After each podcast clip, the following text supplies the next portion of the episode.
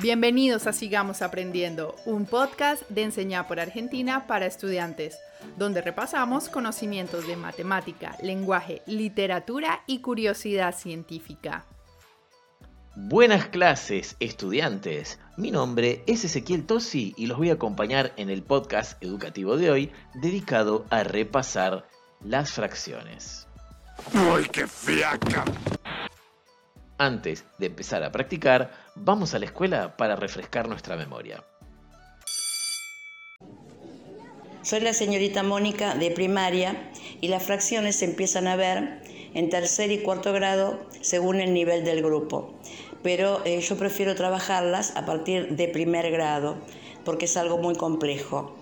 Eh, siempre a partir de las comidas, como un alfajor. Se le pide al nene que comparta con un compañero, inconscientemente lo va a dividir al alfajor y le va a dar una parte del alfajor. Entonces va a estar viendo ese entero y la parte que convidó. Y así se empiezan a trabajar fracciones, un tercio, un cuarto, un octavo, un sexto. De la misma forma, trabajaba con los chicos de sexto grado, séptimo grado, dibujando comidas, por ejemplo, dibujando pizzas, dibujando hamburguesas, para ir recordando los contenidos previos que tuvieron en primer grado, en segundo, en tercero y cuarto sobre las fracciones.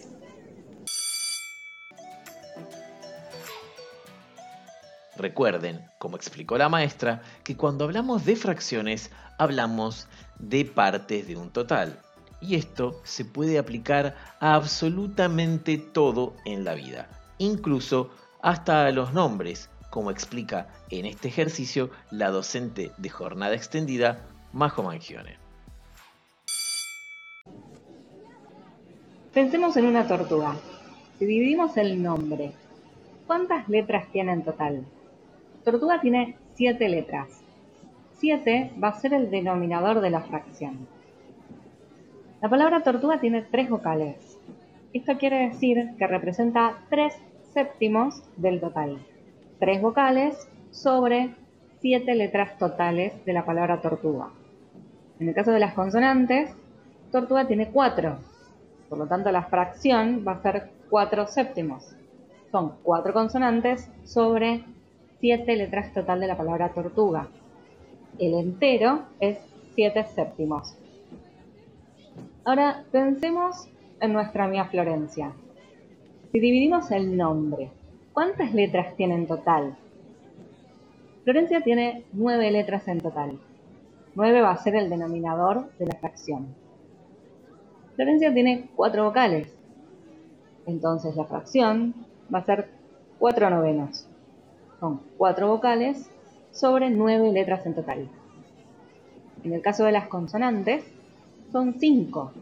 La fracción va a ser cinco novenos. Cinco consonantes sobre nueve letras en total. El entero es nueve novenos. Y si pensás en tu nombre, ¿te animas a sacar las fracciones? ¿Cuántas letras tiene tu nombre en total? ¿Cuántas vocales tiene tu nombre en total? ¿Cuál sería la fracción de las vocales? ¿Cuántas consonantes tiene tu nombre en total? ¿Cuál sería la fracción de consonantes de tu nombre? ¿Y cuál sería el entero de las letras de tu nombre?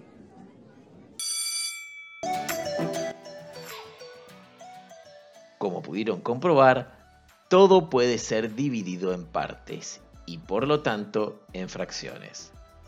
Entonces, hagamos ejercicios más modernos y acordes a nuestra vida cotidiana. Tienes toda mi atención, hija.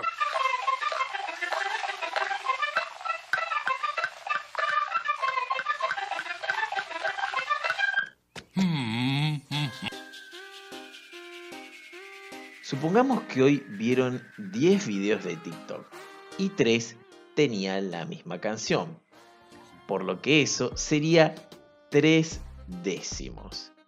3 es el número de videos que vimos con la misma canción y el número 10 o décimo es el número total de videos. Ahora continuemos con un ejercicio similar. Supongamos que 2 de esos 10 videos que vimos eran del mismo TikToker. Por lo tanto, eso sería dos décimos. Y finalmente, consideremos que 5 de esos 10 videos que vimos en total son de animales. Por lo tanto, eso serían 5 décimos. ¿Ya ven qué fácil que es? Se puede hacer con absolutamente todo.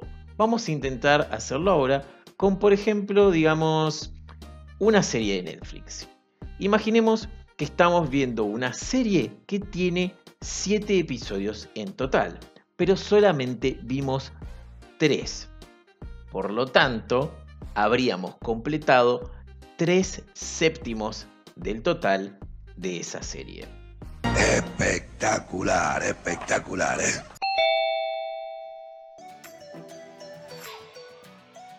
Como repaso general, podemos confirmar que las fracciones sirven para escribir divisiones. Las fracciones están compuestas por dos términos separados por una línea, el numerador en la parte de arriba y el denominador en la parte de abajo. El numerador es el número de partes que se considera de la unidad o total, y el denominador es el número de partes iguales en las que se dividió ese total. Cualquier número entero puede escribirse como una fracción, simplemente hay que poner 1 en el denominador. Para leer la fracción, el numerador se lee exactamente igual, 1, 2, 3, 4. Pero el denominador se lee como partitivo, es decir, un medio, un tercio, un cuarto, un quinto, un sexto, etc. ¿Qué les parece si dejamos el repaso por hoy y retomamos la próxima clase con fracciones equivalentes? Gracias totales. Gracias por acompañarnos en Sigamos Aprendiendo, un podcast de Enseñar por Argentina para estudiantes. Puedes encontrarnos en todas las plataformas, Spotify, Google Podcast o en anchor.fm. Sigamos aprendiendo.